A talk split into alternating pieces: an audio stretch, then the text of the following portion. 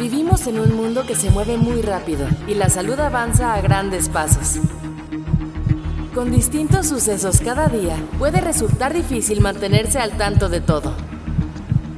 Actualízate sobre el increíble y enigmático mundo de la salud al momento.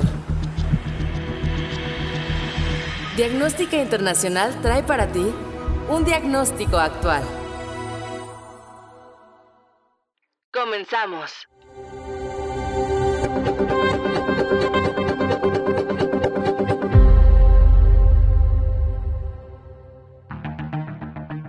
A pesar de que día a día se descubren nuevos y más sofisticados tratamientos contra COVID-19 y las vacunas han tenido un gran éxito, no se ha logrado erradicar la pandemia en su totalidad, aunque cada vez estamos más cerca.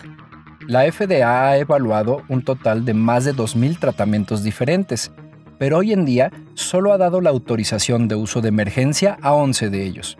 El primero en ser autorizado fue Fresenius Medical, el 30 de abril de 2020 consiste en un sistema de reemplazo renal continuo para el paciente COVID grave con insuficiencia renal.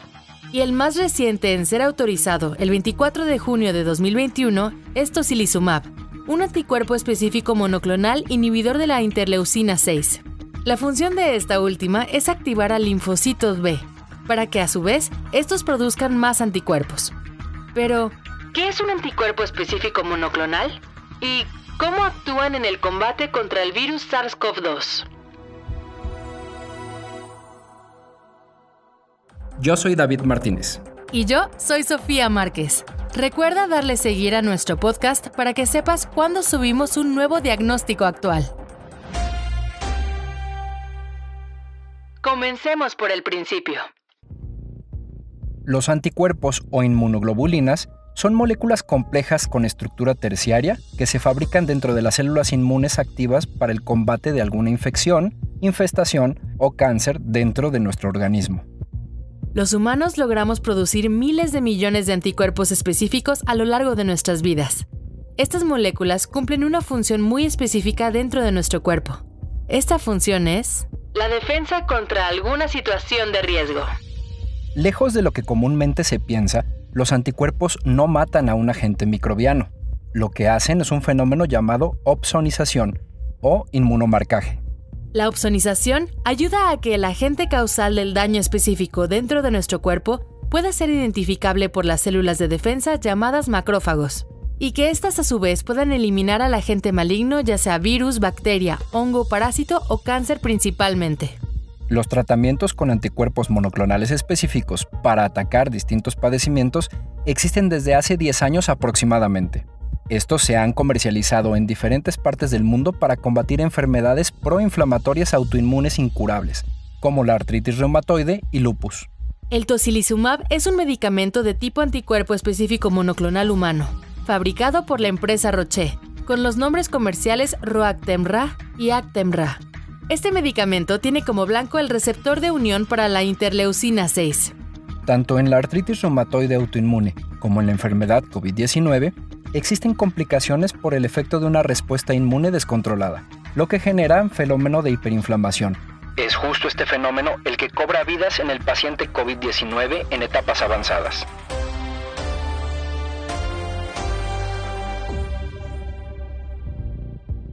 Tocilizumab actúa como un bloqueador del receptor para la interleucina 6. Por lo tanto, la interleucina 6 no tiene a dónde llegar y se modula la respuesta de hiperinflamación, con lo que se controla el proceso inmune y desaparecen los factores de riesgo de complicación y muerte en el paciente COVID-19. Este tipo de medicamentos son de difícil producción, por lo que llevan mucho tiempo de elaboración. Durante la pandemia de COVID-19, la empresa Roche ha reducido el costo promedio de este tratamiento en alrededor de un 60%. Tocilizumab forma parte del proyecto más grande que se ha puesto en marcha en el combate de la pandemia. Hablamos del proyecto Recovery o Randomized Evaluation of COVID-19 Therapy, donde participan ya 44.974 pacientes y 188 medicamentos diferentes patrocinado por distintos organismos de salud a nivel mundial la Universidad de Oxford y la Fundación Bill Gates.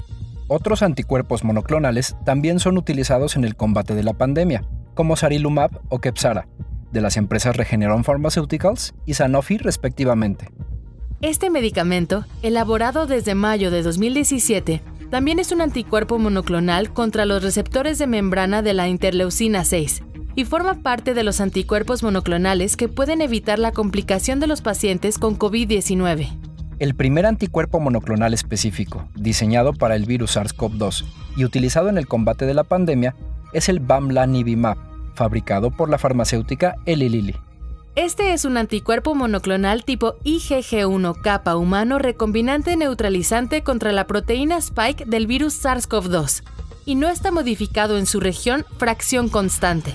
Esto quiere decir que es un medicamento que actúa de la misma forma como actuarían nuestras defensas, trabajando en su máxima expresión para reducir la carga viral a cero y neutralizar la infección en etapas tempranas.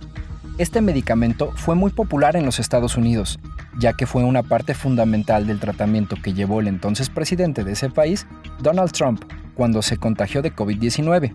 Desde entonces, Estados Unidos ha adquirido 300.000 dosis de este medicamento para tratar pacientes con un índice alto de factores de riesgo de complicación y que logran detectarse a tiempo. Asimismo, la empresa Regeneron Pharmaceuticals lanzó al mercado dos fármacos más, el Casirivimab y el Imdevimab, siendo ambos anticuerpos monoclonales específicos para los receptores de interleucina 6, pero asegurando tener la propuesta más económica hasta ahora para este tipo de medicamentos. El precio para India es de 820 dólares por aplicación, 2.000 dólares en Alemania y 2.100 dólares en Estados Unidos. Esto los convierte en la alternativa más económica hasta el momento en cuestión de anticuerpos monoclonales específicos humanos.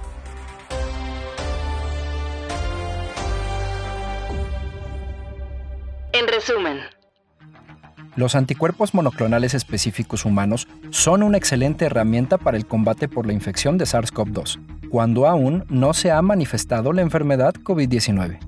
Todos los estudios de estos medicamentos son dirigidos específicamente a pacientes mayores de 12 años con factores de comorbilidades y riesgo alto de complicación de la enfermedad COVID-19. Pero lo más importante, que se encuentren en la etapa inicial de esta enfermedad.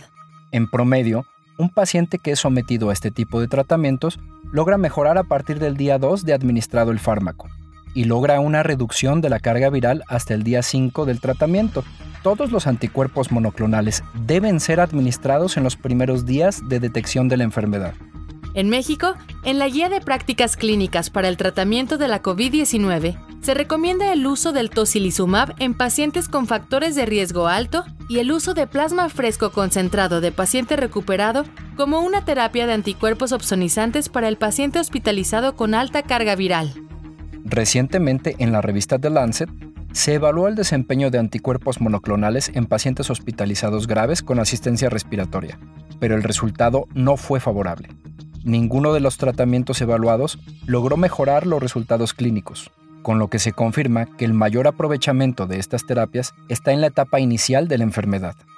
Este tipo de tratamientos son muy costosos y oscilan entre los 17 mil y los 200 mil pesos mexicanos por tratamiento. Sin embargo, cada vez más empresas se están sumando en la producción de este tipo de tecnologías. El pasado 16 de noviembre de 2021, la Universidad Tsinghua, el Hospital Popular número 3 de Shenzhen y la compañía Bri Biosciences en China anunciaron los resultados de su anticuerpo monoclonal específico contra la proteína viral spike del SARS-CoV-2 con un 78% de reducción en hospitalizaciones y muerte por COVID-19 administrado en más de 700 pacientes infectados con la variante Delta del virus.